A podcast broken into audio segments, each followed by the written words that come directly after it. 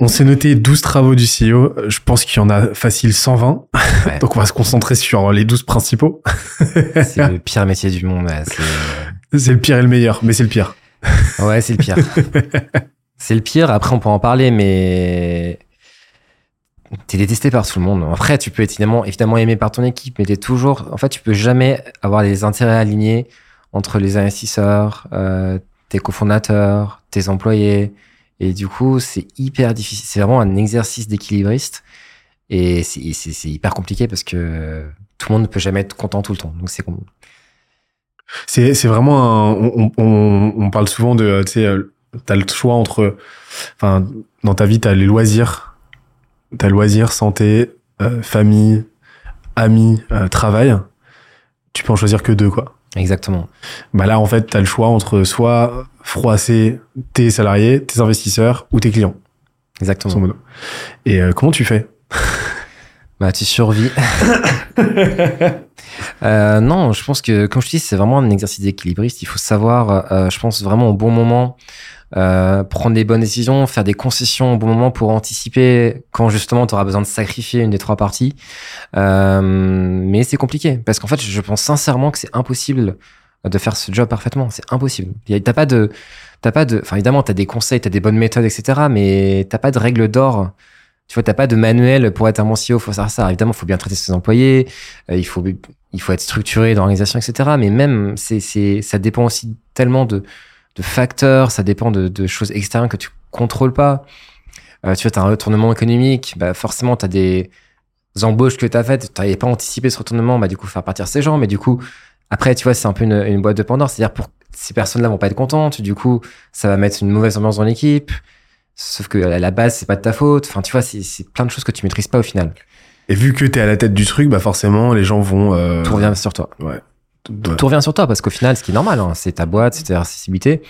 Mais moi, je blâme pas quand tu as des employés qui sont mécontents, qu'ils ils peuvent pas comprendre ton point de vue, ce qui est totalement normal et que eux le vivent euh, le vivent mal. Tu vois on a eu ce cas de figure euh, enfin nous on a eu une année où là on a dû faire partir des gens et je comprends totalement leur point de vue euh, parce que voilà eux ils sont venus ils sont engagés et on, nous on leur dit bah, malheureusement on peut pas continuer parce que pour des raisons économiques aujourd'hui on est obligé de, de serrer un peu la ceinture. Bah eux ils trouvent ça injuste. Et, et, toi tu passes pour le méchant parce que tu es au final ce qui est, ce qui est factuel hein, t'es le méchant. Mais mais c'est dur. Comment tu gères ça au quotidien? Enfin, comment tu fais pour encaisser le truc? Parce que on a parlé de la gestion, mais maintenant de l'encaissement. Comment Alors ça, je pense que c'est la chose qui est la plus difficile, c'est vraiment de, de, prendre de la hauteur et de pas prendre les choses personnellement. En fait, si tu commences à prendre les choses personnellement, mais t'es mort de chez mort de chez mort. Euh, nous, c'était notre erreur. Hein. Si parmi les erreurs qu'on a pu faire, hein, on en fait tous quand t'es entrepreneur, euh, quand t'es es jeune CEO, c'est de, au début, tout se passe bien donc tu, tu crées vraiment, tu soudes l'équipe, tu limite, tu deviens ami avec tes salariés. A fortiori, quand tu es jeune, euh, c'est très facile de devenir ami avec tes, tes premiers, premières embauches. Et ça, c'est une erreur fondamentale. Parce que dès que tu commences à mettre un peu d'affect, tu rentres dans l'irrationnel, tu sors de l'objectif. Et là, ça peut éclater à tout moment. C'est-à-dire qu'à partir du moment où le, l'environnement va se retourner contre toi, va être négatif parce que forcément à un moment il, y a des choses qui vont se passer qui vont qui vont pas être positives. Bah là l'affect va se retourner dans le sens contraire.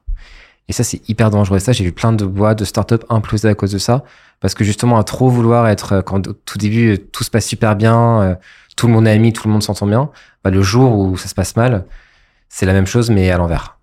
La frontière entre amour et haine est très très mince. Exactement, mais c'est normal que tu l'affect, cet affect dans une entreprise, il ne devrait pas y avoir d'affect en fait. C'est, ça reste des transactions entre euh, des salariés, euh, des employeurs. Alors évidemment, enfin, on n'est pas des robots, il faut qu'il y ait de l'humain derrière, mais je pense qu'il faut savoir mettre les limites. Et ça, c'est très difficile. Mm.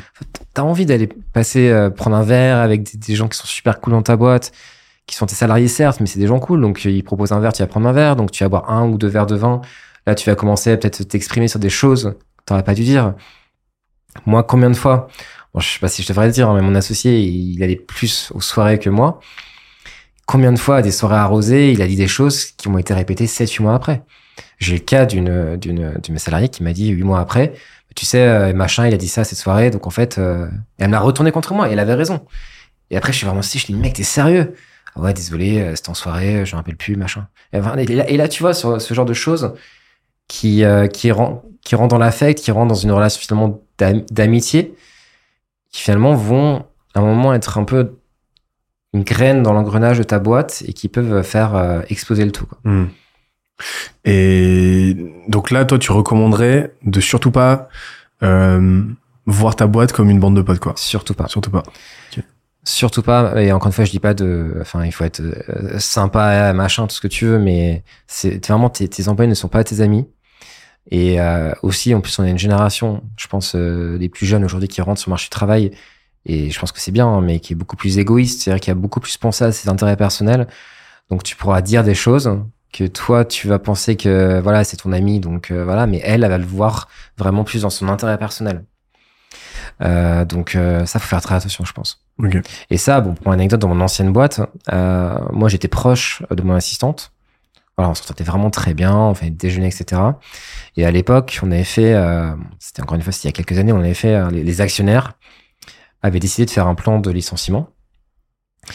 Et moi, je suis sympa, je l'apprécie. Euh, J'avais fait un déj pour lui dire que son copain, parce que c'était son copain à l'époque, était dans ce plan-là. Et ça me paraissait humainement, en tant qu'humain, hyper euh, normal de lui dire, de lui annoncer, parce que je pouvais pas enfin, je pouvais pas lui cacher, enfin, tu vois, tous les jours.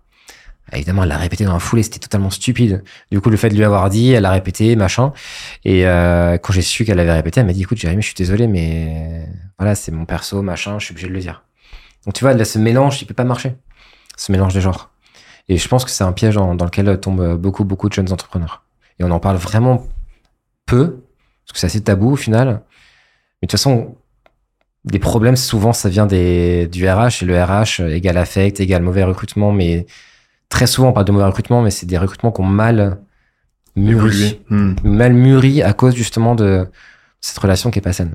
Ce serait quoi les tâches principales que tu attribuerais à l'en- à l'entrepreneur au quotidien, au CEO euh, Si tu veux te faire la fiche de poste du classique du CEO. C'est vraiment de, je, je reviens à cette notion d'équilibre parce qu'elle est fondamentale pour moi. C'est vraiment de trouver le bon équilibre, que chacun comprenne quelle est sa mission dans, dans, dans la startup ou dans l'entreprise. Euh, et bien aussi, je pense, qu'il y ait une transparence dans l'avancée de la, de la boîte.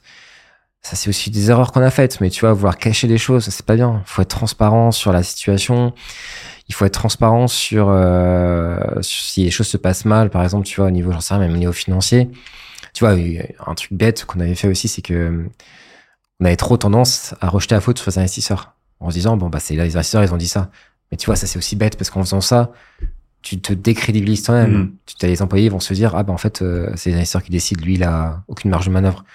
Mais tu vois, ça part d'une bonne intention. Donc, c'est toujours se trouver la, la, la bonne mesure. Et euh, donc un gros travail euh, d'acculturation, de culture. Exactement. Et d'ailleurs, c'est un, quand je parle de culture, c'est un sujet qui est, pour moi, qui est fondamental. On n'en parle jamais. Sur le recrutement. Donc, au final, tout, tout, tout, on revient au recrutement. Le recrutement, c'est fondamental. Et là, pareil, t'as le nombre de startups qui échouent parce que les recrutements ont pas été bien faits. Parce qu'en plus, quand tu, t'as une startup, et notamment quand tu lèves de l'argent, t'as trop tendance à te dire que tes problèmes vont être résolus par des recrutements. Tu dis, ah, bah, je suis mauvais en sales. Ah, bah, je vais recruter deux sales. Je suis mauvais en marketing. Je vais recruter du marketing euh, etc., etc. Ça marche pas du tout comme ça. Deuxièmement,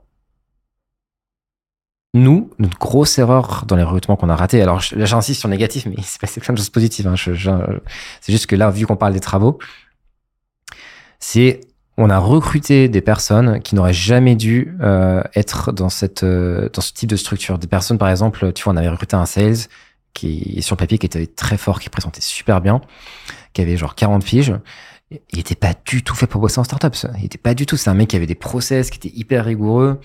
Et on prend jamais, je trouve, on parle pas assez de la, du besoin de recruter quelqu'un qui soit vraiment sur la même longueur d'onde. C'est-à-dire que si toi, enfin, si ta boîte, t'es un peu à l'arrache sur tes process, si ta culture d'entreprise, c'est un peu, tu vois, en mode, on fait les choses rapidement, mais derrière, tout n'est pas super bien organisé. Évidemment, si tu recrutes quelqu'un en te disant, bah, lui, il va régler ce problème, non. Il va être juste super frustré. Ça va pas résoudre le problème de fond. Et en fait, t'as beaucoup plus intérêt à prendre quelqu'un qui comprend ta culture, qui en est proche, plutôt que de vouloir euh, ramener quelqu'un dans, dans un truc qui ne correspond absolument pas. Donc par exemple, nous, on recrute plus du tout de personnes qui n'ont pas bossé en startup. Ça, c'est règle d'or, je trouve vraiment euh, quelqu'un qui est pas habitué à un écosystème, quelqu'un qui a bossé que dans des grands groupes, ça va vraiment être compliqué pour lui d'aller dans une startup et vice versa. Ok, donc euh, un gros travail de définition de ce qui fait ta culture, de comprendre ton environnement de travail aussi, Exactement, ouais. et de te dire ok, bah, c'est quoi les patterns, sur quels traits de caractère, sur quels éléments concrets, mesurables, je peux euh, baser mon jugement pour m'assurer que les gens que je recrute fit avec ces cultures. En fait. Je pense vraiment qu'aujourd'hui, il vaut mieux recruter sur la personnalité, le potentiel, que sur, euh, Sur un CV sur un CV et sur ce que la personne sait faire à l'instant T. Vraiment, c'est fondamental. Comment tu mesures un potentiel? L'entretien, tu regardes évidemment ses expériences passées, tu regardes euh, comment elle s'exprime, tu vois sa vision. Moi, je pose de plus en plus de questions sur euh, vraiment comprendre si elle a, elle a compris ce qu'on est cherché à faire, si, euh, si cette personne euh, vraiment se, se reconnaît aussi dans les valeurs, dans, dans ce qu'on cherche à construire. Euh, et beaucoup plus que, ok, euh, en purement analytique. Alors évidemment, c'est important d'avoir des fondamentaux, mais c'est clairement pour moi pas la priorité dans des recrutements. Ok. C'est c'est plus des potentiels aujourd'hui qu'on recherche. Et donc là, tu mises plutôt sur une learning curve que sur euh, que sur un, une délivrabilité euh, à un instant T. euh. Je pense que c'est euh, t'as tellement de boîtes qui implosent à cause de mauvais recrutement Hmm. qu'aujourd'hui c'est c'est vraiment beaucoup plus important. Là encore, on parle de long terme, mais de se dire ok, est-ce que cette personne, je me vois bosser avec elle encore dans 4-5 ans quoi? Est-ce que derrière il y a vraiment un tu, tu sens qu'il y a quelque chose? Le recrutement c'est tellement important. Et on a tellement tendance à sous-estimer ça. On a- moi, je, je me rappelle, il y a un an, j'avais parlé avec un pote qui avait levé des fonds et il recrutait un peu comme ça à droite à gauche. Je me dis, mais mec, c'est une bombe qui un jour va, enfin, va t'exploser en pleine gueule parce que, enfin, c'est au moment où ça va se retourner, tu vas te retrouver avec plein de problèmes qui vont être compliqués à gérer. Parce que euh, quand tu ramènes un, humain dans ton entreprise, c'est tous les problèmes, tous les avantages qui vont avec. Ok. Et euh, au-delà de la partie euh, purement recrutement, culture, euh, comment tu comment aujourd'hui tu manages toi? Alors moi, je, me de plus en plus à la confiance. Ok. Euh, je, j'ai, peut-être que c'est une mauvaise chose, mais j'ai tendance vraiment à faire totalement confiance à la personne, ce qui peut être frustrant aussi.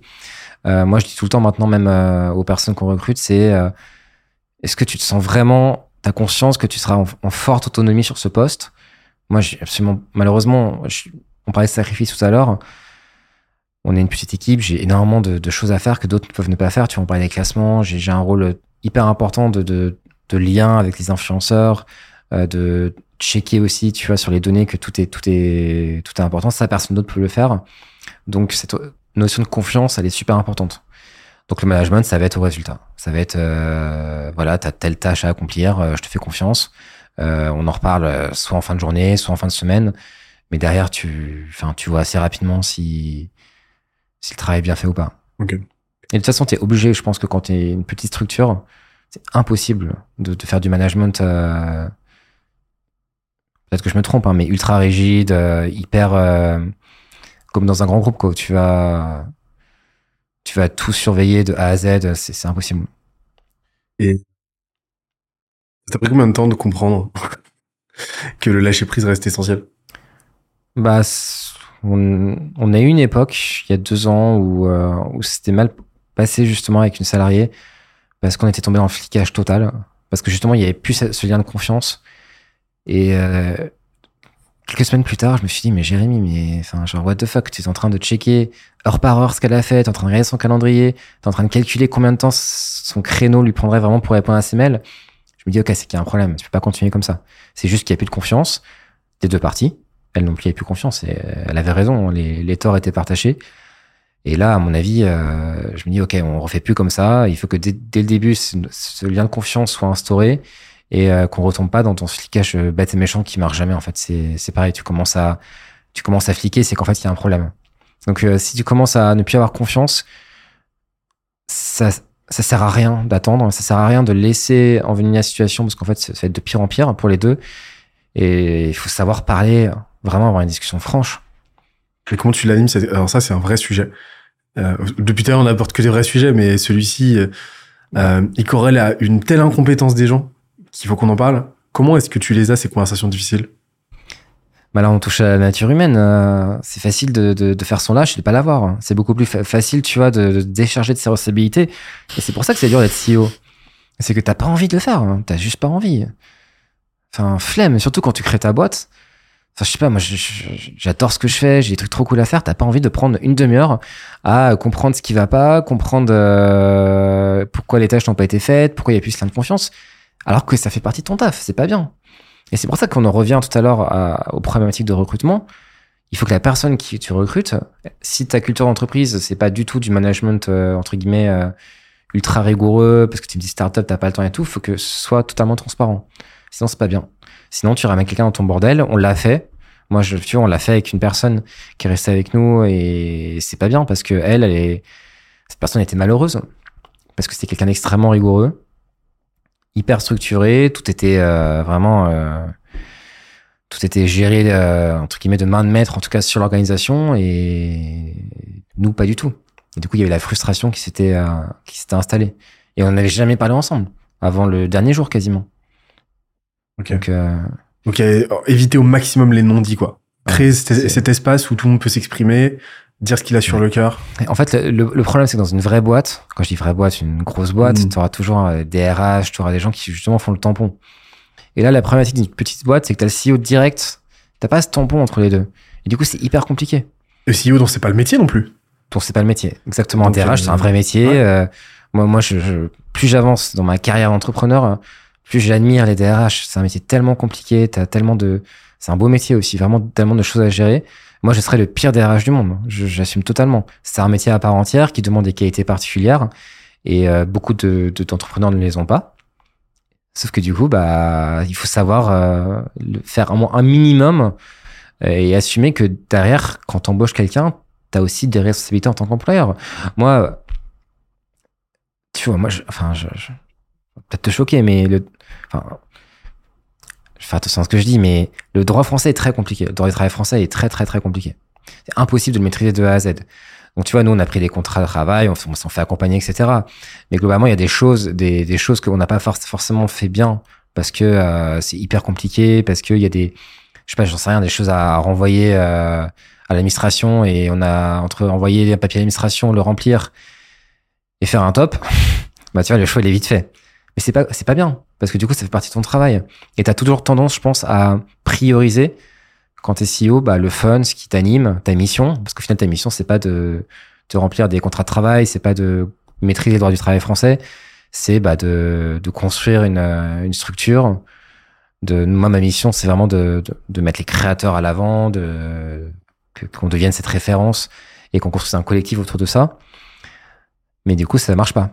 Et c'est la difficulté aussi d'être CEO et c'est le fait d'être capable de, de, faire ses efforts quand il le faut.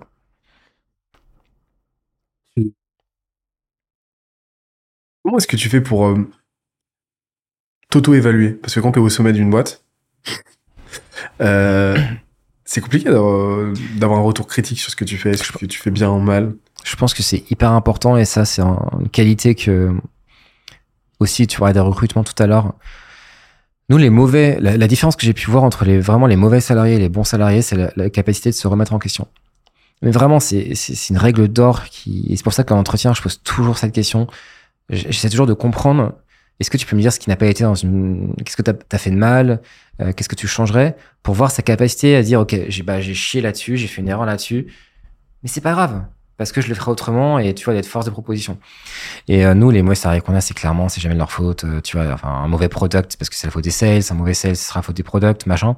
Et ça on a vraiment vu un, un pattern clair et net là-dessus versus nos, nos, meilleurs salariés qui seront toujours en mode euh, bah là je suis désolé j'ai fait une erreur j'ai pas atteint machin mais c'est parce que j'ai fait ça je, mais ça j'ai une j'ai une solution. C'est pareil pour un entrepreneur toujours se remettre en question quand quelque chose se passe mal dans la boîte, je pars du principe que c'est de ma faute. Toujours. Et j'essaie de comprendre euh, qu'est-ce que j'aurais pu faire de différent et pourquoi ça se passe mal. Et surtout quand tu vois, quand ça se passe mal avec un, salarié, évidemment, derrière, tu as de l'affect. Même moi, j'ai de, fin, tu auras forcément de l'affect. Tu seras énervé pour euh, X, Y raison. Tu auras tendance naturellement à rejeter la faute sur elle.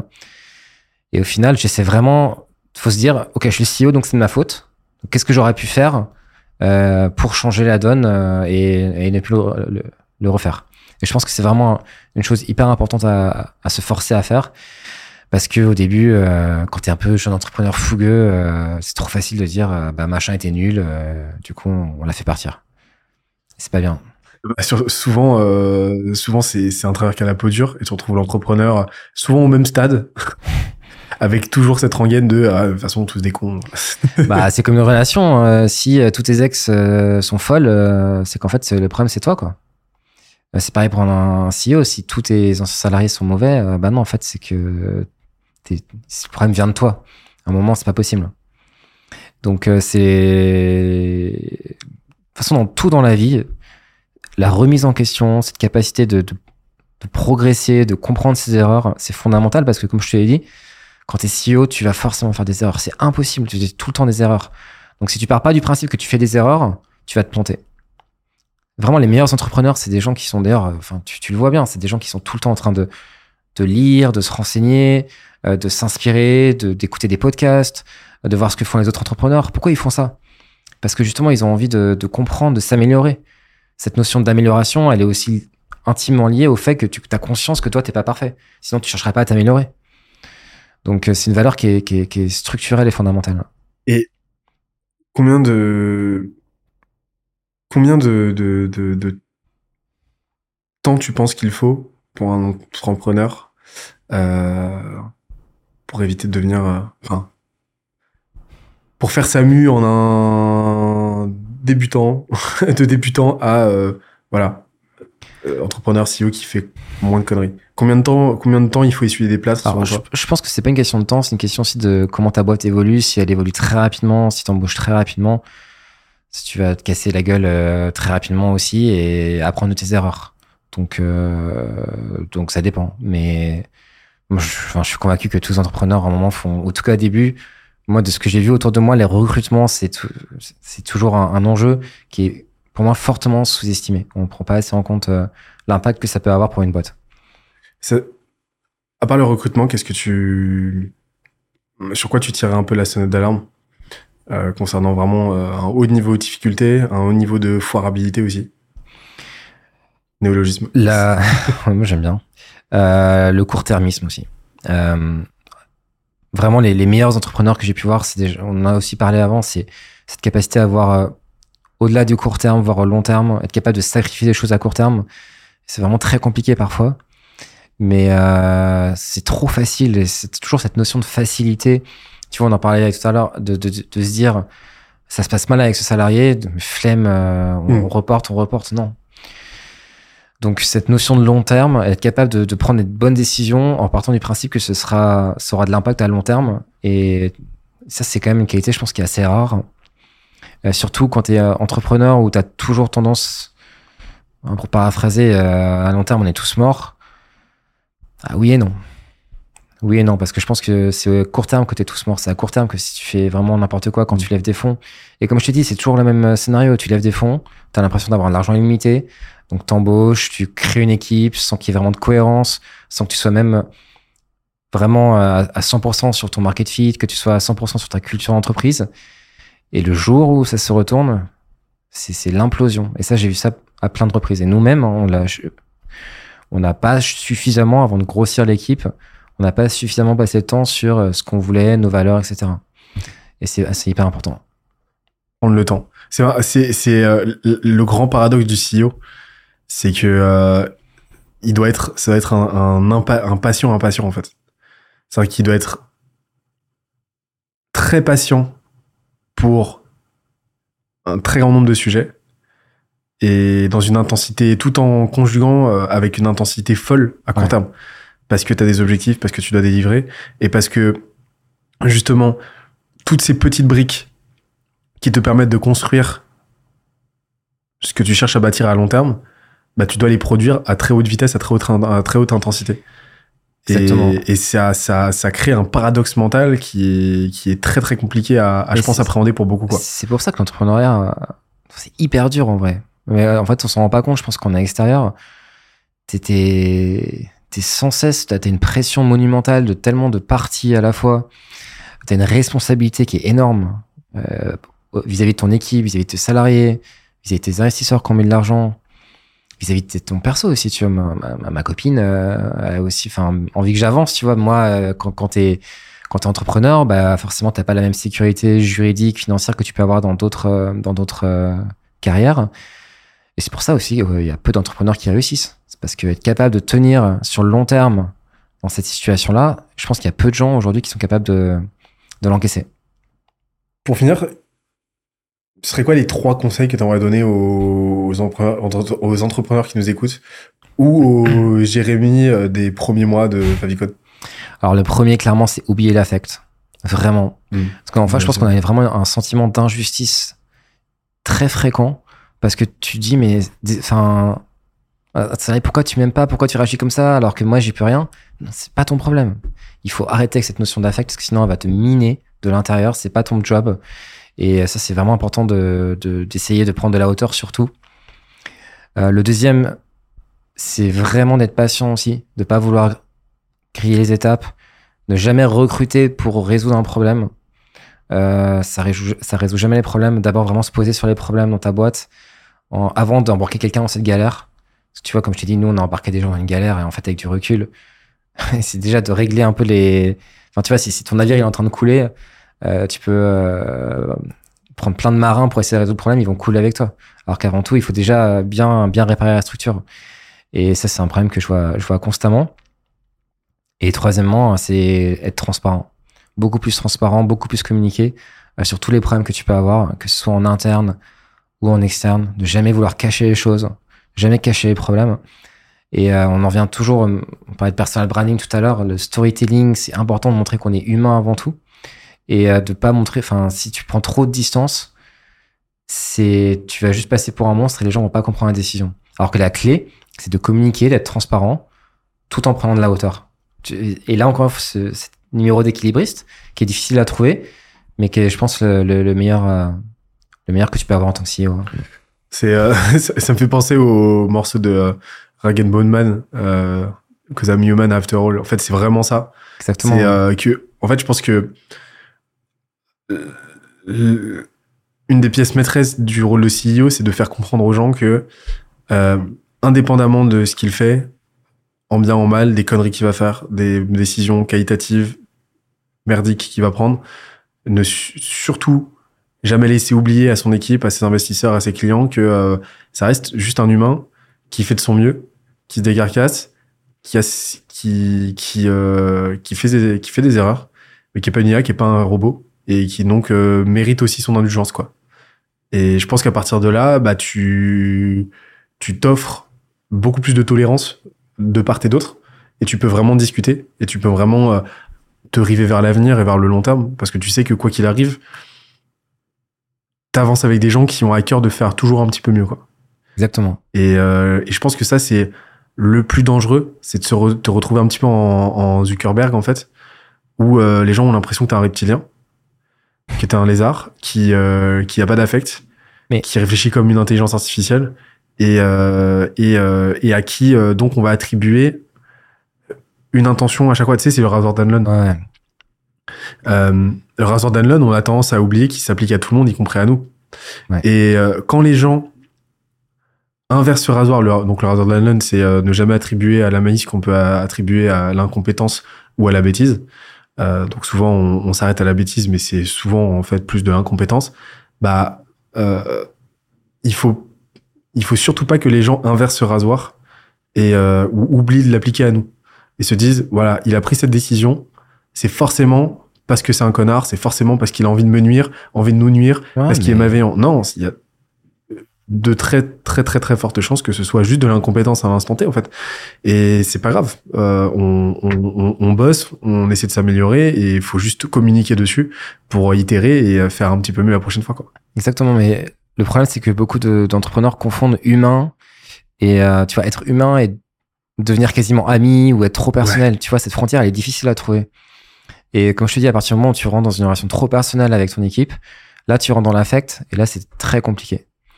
Et, mais il faut quand même rester humain, comme tu l'as dit, et, et être transparent. Et au final, on ne te reprochera jamais d'être humain. Et il vaut mieux trop l'être que pas être, euh, pas assez, ça c'est sûr.